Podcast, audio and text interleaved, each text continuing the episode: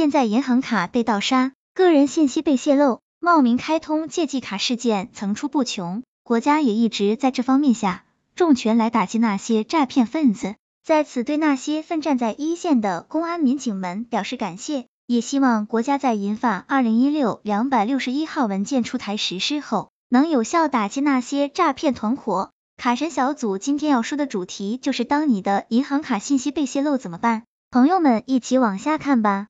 卡神小组特别提醒朋友们，有七种情形预示着您的银行卡信息可能已经泄露。如果遇到这样的异常情况，您必须提高警惕，并及时采取措施。当你遇到这七种情况，预示银行卡信息被泄露。这七种异常情况包括：一、收到银行发送的非本人行为的异常交易短信。二、已开通银行账户变动短信提醒，但手机在一段时间内无法收到任何短信。三、收到伪冒银行短信，且个人信息和卡片信息均正确。四、在不能确认安全的网站上输入了银行卡信息，或不慎点击可疑短信中的木马链接。五、向陌生人透露了卡片正反面信息。六、在商户怕刷卡或在 ATM 上使用银行卡时发现设备有异常。七，曾在发生过风险的场所或地区使用过银行卡，接到银行的风险提示。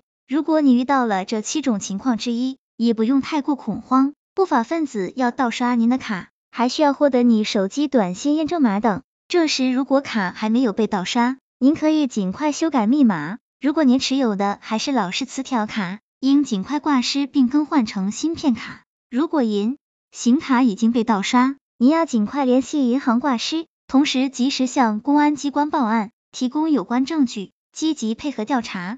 卡神小组总结：为保护自己的银行卡信息安全，在日常生活中，您需要保管好自己的身份证件、银行卡、网银、优盾、手机，不借给他人使用。开通银行账户变动短信提醒，不要随意丢弃刷卡或 ATM 交易凭条，不向银行和支付机构业务流程外的任何渠道。提供银行卡密码和手机验证码，不回拨收到的异常信息或电话。连接免费 WiFi 时不登录网银、手机银行、支付机构 APP，不将银行卡密码作为其他网站 APP 的密码。多张银行卡不使用同一密码，并定期更改。使用资金额较少的银行卡，或开立个人二类、三类银行结算账户，专门用于办理网络支付。希望这资料对朋友们有所帮助。